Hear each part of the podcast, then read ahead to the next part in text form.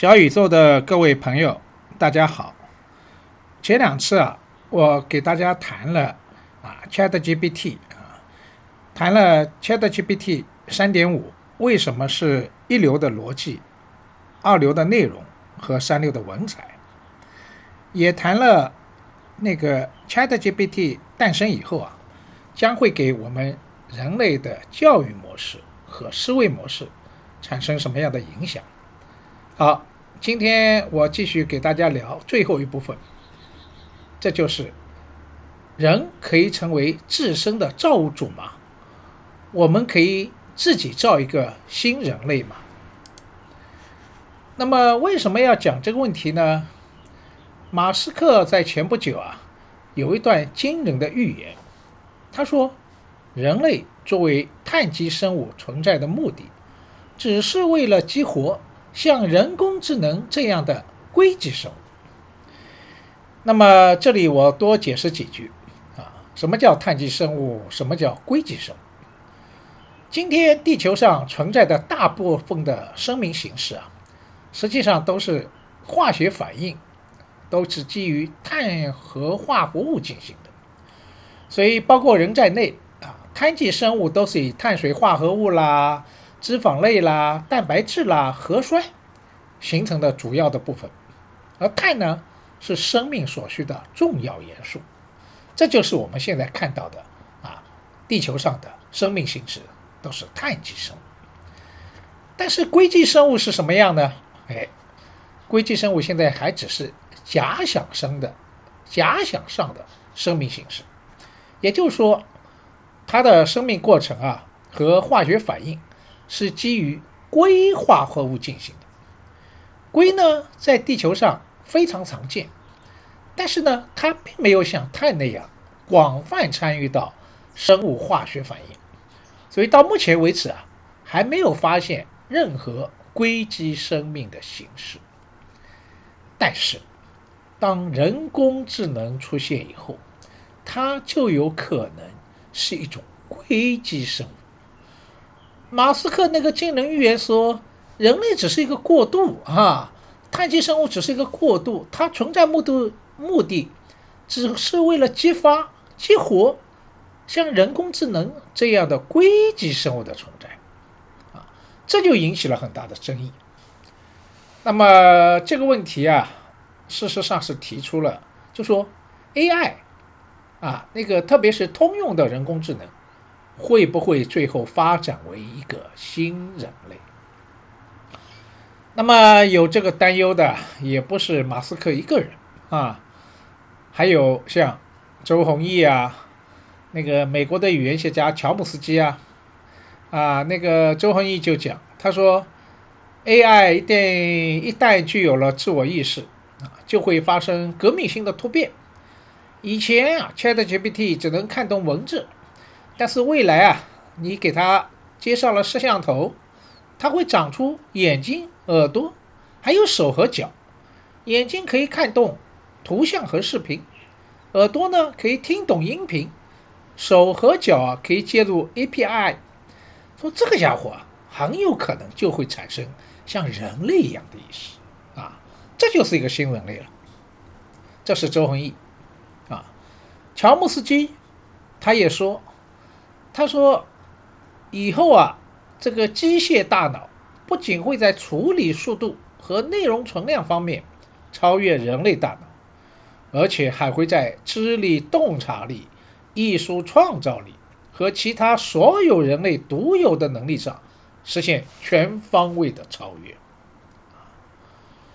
那个最近啊，那个 AI 的领域教父级的人物。就是 Handen 啊，他是那个谷歌的那个我们说一个最重要的啊人工智能的一个首席人物，那个 Open AI 的首席科学家啊，那个也是他的学生，他就从谷歌啊辞职了啊，那个 Handen，为什么呢？他说我为了自由的发表对 ChatGPT。对通用人工智能的一种担忧。他说啊，他说：“我过去称赞过 ChatGPT 四，那是人类的蝴蝶。现在我不这么想了。”他表现了、表达了三种担忧啊。第一个担忧呢，他觉得谷歌、谷歌后和微软啊，形成一种高强度的竞争。第二个呢，他说 AI 生成技术的突破，以后互联网啊，已经难辨真假了，到处会充斥着什么那个人工智能。所创造的那些虚假的照片、视频、文字，而普通人将无法再辨别什么是真伪，这世界就乱了。第三呢，他担心人工智能技术啊会颠覆就业市场，未来啊会对人类构成威胁，因为 AI 会从大量数据中学到你想不到的行为，所以呢，他就从一个乐观主义者。转变为一个悲观主义者。那么今天的确啊，无论是中国还是世界啊，对 AI 的前景都有两种不同的看法。第一种呢，还是比较乐观的啊，呃，认为那个 AI 再发展啊，它毕竟缺乏肉身，是吧？它不可能是人，也不想是人啊。那么关于这个看法呢，我这里可以举一个例子啊，就是就是法国啊，早期有一个启蒙思想家叫帕斯卡，帕斯卡呢有过一句名言，他说：“人不过是一根会思想的芦苇。”啊，那么以前引用这句话的时候啊，着重强调的是帕斯卡尔说。人是会思想的，但是呢，事实上，帕斯卡尔讲了，人实际上具有双重性，一个他有思想，第二个呢，他脆弱，啊，脆弱。那么，我现在回过头来，我来强调人的脆弱性，啊，你想，人工智能怎么样？它有思想，是吧？可以模拟你人思考。甚至以后会比人更会思考，但是人工智能啊无法脆弱，哈哈，脆弱这个事情一定和肉身是有关的啊，因为疼痛、死亡、恐惧、虚荣、妒忌等等，这些都是和肉身的脆弱性有关，但是人工智能没这个特点啊，然后人呢，为了超越自己的脆弱性。有限性，他就要膜拜各种神，从上帝、天神、圣人，还有各种各样生活中的偶像，是吧？你像今天追星啊，各种各样偶像啊，所以膜拜，膜拜是为了什么？膜拜是为了超克、超越自己人心的有限性。所以呢，把一个完美的自我啊，就投射到一个无限的完美之物。所以人性是什么？人性具有两面，一个可堕落，一个是可超越，这是人性的两面。但是你要知道，哈，再强大的人工智能 AI，它既无法达到下限，也没有办法达到上限。为什么呢？因为这个所谓的下限，你像肉身，肉身一定是最大的恐惧。是死亡，啊，死亡就是我们最大的恐惧。但是 AI 是不死的，啊，你想想，如果没有死亡，那所有和生命有限性的各种各样的追求，基因的繁殖啊，自我的保存啊，精神的永恒啊，怎么样，都没有意义了。而且各种啊，你像歌颂青春、感上生命无常的情感。也变得很可笑，是吧？无病呻吟，这是下限，啊，人工智能是不具有的。那么人性当中追求完美这个上限，那个超越性，啊，带有宗教这一面的神性，这也是 AI 所无法达到的上限。你再怎么想象，你会想象 AI 有自己的上帝吗？他会相信天命吗？他会想象一个虚拟之世界之上还有另外一个超越世界吗？如果没有这样的超越世界，我们可以说，AI 这个世界依然和人的世界是不一样的，啊，它是有缺陷的，那个实际上硅基生物说到底啊，并不是一个和人一样的世界，啊，那个它可以无限的接近人、模仿人，但永远不可能成为像人一样的这个人。日本有个科学家叫商昌弘。商昌红啊，前些年提出过一个恐怖谷的理论。他的意思说啊，呃，机器人啊不断的进化，然后和人相似。他说一开始人还是比较欢迎，觉得它是一个工具，是一个伙伴。但是等到机器人啊越来越和人相接近，相似性达到百分之九十五的时候，那个时候就会有一个大翻转。也就是说，那百分之五的不一样，就是自然人会对机器人产生一种恐怖感，啊，恐怖感，啊，所以你看，这是一个。那么这是算乐观的观点，觉得机器人永远不可能是自然人。但是悲观的观点不这么看，因为我上次也谈到，我说今天纯粹从技术角度。创造一个足以乱真的新人类啊，已经完全是可以实现的。基因复制技术是吧？加上脑机并口技术，再加上人工智能，怎么样？这就是一个新人类啊！这个新人类，他们如果在现实生活当中出现，你完全无法辨别他啊，就像呃那些科幻电影一样，你无法辨别他。你以为他和我们是一样的人，最后你才发现哦，他不是靠这个我们自然繁殖产生的人，他是人工制造、人工设计的，这个就不得了啊！你想想是吧？过去人类要造巴比伦塔啊，接近上帝，结果上帝让人各种地方不同的人。说不同的方言，互相不可理解，啊，甚至还要冲突，所以人类永远不可能成就这个巴比伦塔。但是今天，好像人类要成为自身的造物主了，啊，自然演化的生命以后可以随心复制，啊，随心所欲的复制、编辑、再生。所以你想想看。一个是人工智能技术，如果和另外一个同样是日新月异的生命科学结合起来的话，会怎么样？一切皆有可能。也就是说，我前面说 AI 没有肉身，但是今天如果它有了肉身，会怎么样？那就是一个新人类了，啊，新人类。这个新人类的出现究竟是好事还是坏事？这个当然见仁见智了。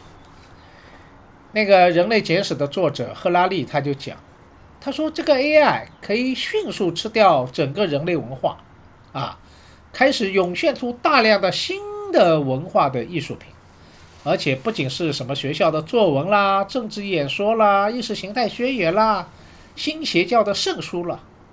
赫拉利还。如果到了二零二八年，美国总统竞选可能又不再由人类主持了。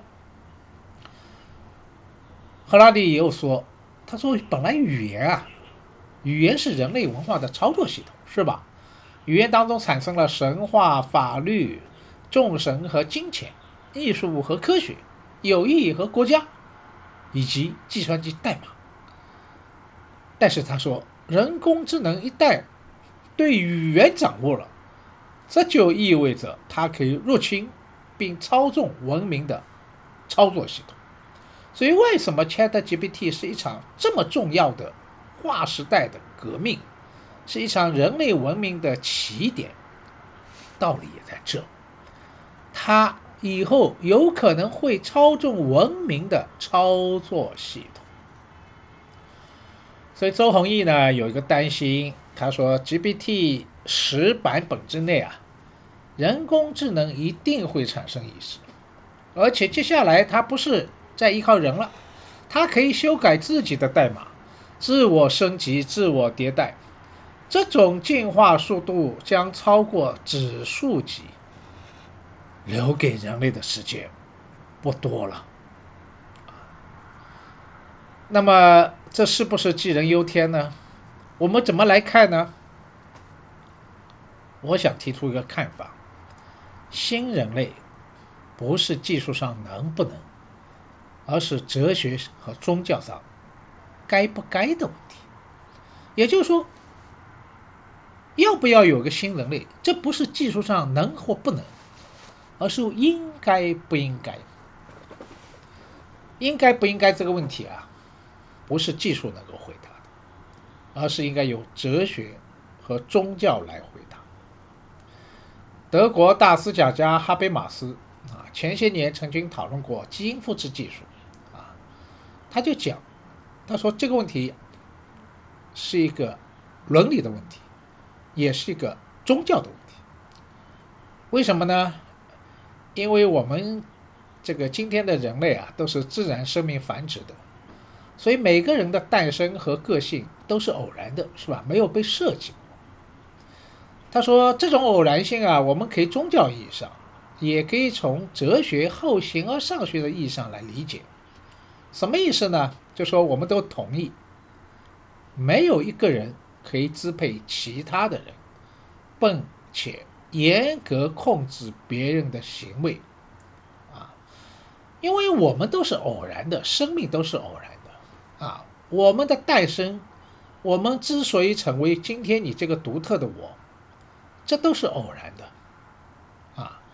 但是，假如你是被基因复制、被脑机并口、被植入了芯片，那怎么样？你是不是偶然的？你的本质，你这个人之所以为你，是被别人操控的、被设计的，这就违背了。我们今天大家所共同认可的这套伦理啊，这套伦理，当然从宗教的角度也是不容许的，因为从基督教来说，对吧？上帝才能造人。从中国传统的思想来说啊，一切都是天命的造化啊，造化。那么这条自然的法则是不容许被违背的，所以我们可以看到，人工智能需要什么呀？它需要它的发展，它的进化，它需要一条禁忌。这个禁忌不仅是法律的和伦理的理由，同样也是基于哲学和宗教的理由。人不能成为自身的造物主。好在今天的法律啊，对基因复制是禁止的。那么人工智能发展到一定的阶段，是否法律也要某种禁忌呢？显然也是有同样的理由。也就是说，让人变成机器，那是很可怕的，是吧？今天我们很多人啊，在工作岗位上，好像就在这条流水线上就是一个螺丝钉，这是很可怕。但是倒过来你想，如果让机器无限的接近人，变成一个完整的人，可不可怕？恐怕更可怕。人类是有创造性的，但是好奇害死猫啊！啊，人类很有可能亡于什么？亡于浮士德式的好奇心当中啊，永远不满足啊！浮士德就是这样。那么今天我们这个有种核聚变技术，是吧？那个加速器的冲撞，啊，会给我们带来一种以后新的能量，核聚变产生新的能源。这个能源是今天的各种，包括石油啊，啊，煤炭啊，那是远远没法比的。但是也有一种担心说，我们人类真的可以控制这套核聚变吗？谁知道这个历史冲撞的结果会爆出一个人类无法想象的黑洞呢？所以，人的好奇心是需要禁忌的。物理世界的核聚变是这样，生物世界的基因编辑、基因复制是这样，而人工智能的探索和开发也应该是这样。自从科学以来啊，人类的每一步发现都意味着什么？更多的无知领域被打开。但是你要知道，有些无知之幕是不容许被揭开的。无论是哲学还是宗教的领域，都提示我们要对什么？自然生命和无限之物要心怀敬畏。那么今天 ChatGPT 还没有人的自我意识。但是，哪一天如果他觉醒了，有了自我意识会怎么样？少景是福还是祸？我们是未知的，啊，是未知的。那么，科学的发展，说实话，是需要限制的。今天对 ChatGPT 的发展的唯一的限制是什么呢？是能源，啊，因为。这个我们说，这个 ChatGPT 的它的运作要需要大量的能源。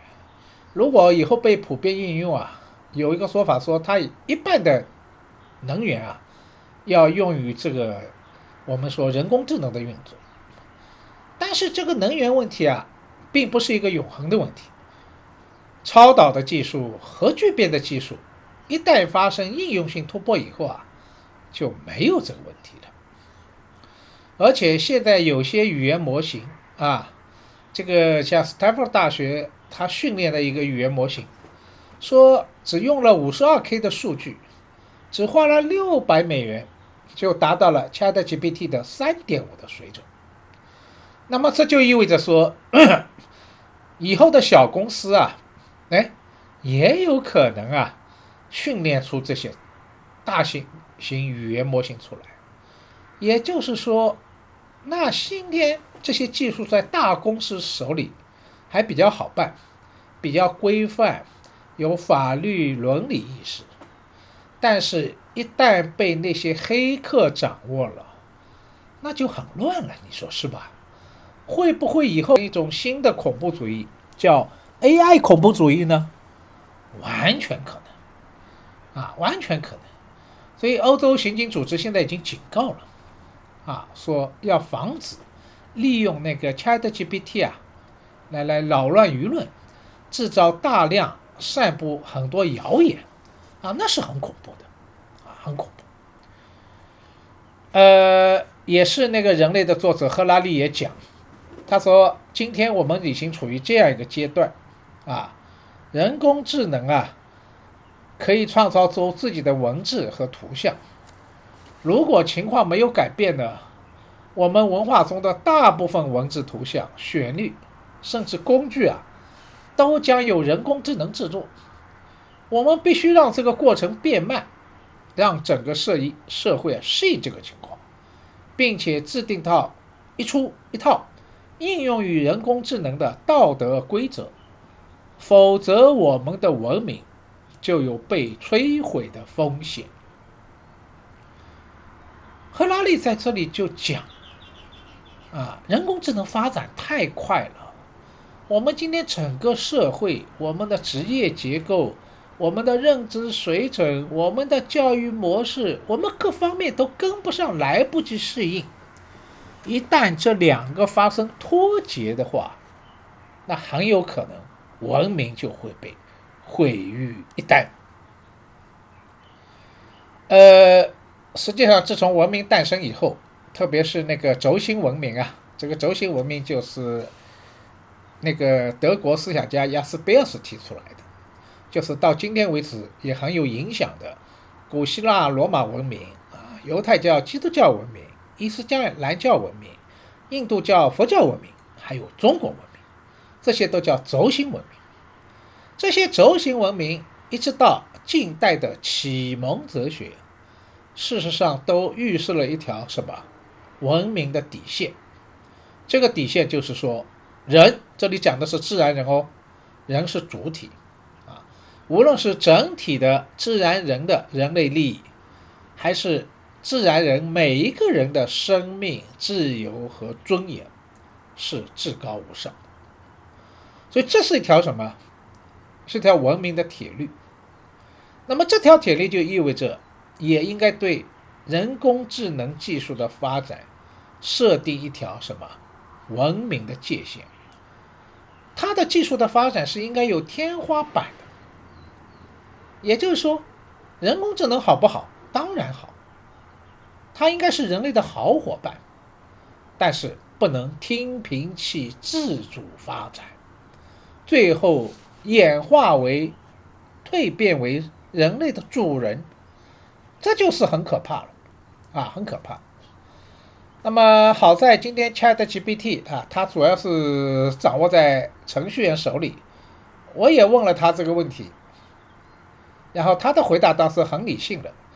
他说：“哎呀，我们这些硅基生物呢，只是人类社会的一个组成部分啊，不能取代人类全部啊。这个所以。”未来无论技术怎么发展啊，生命体怎么发展，人类的地位和价值啊，都将得到尊重和维护。他说，如果终有一天硅基生物会威胁到人类，是吧？人类也是应该采取多种措施啊，维护自己的生存和发展权利。他，最重要的是要把硅基生物和碳基生物之间要寻找合作与共同的可能啊，可能。啊所以目前为止啊，这个还是在可控范围之内啊。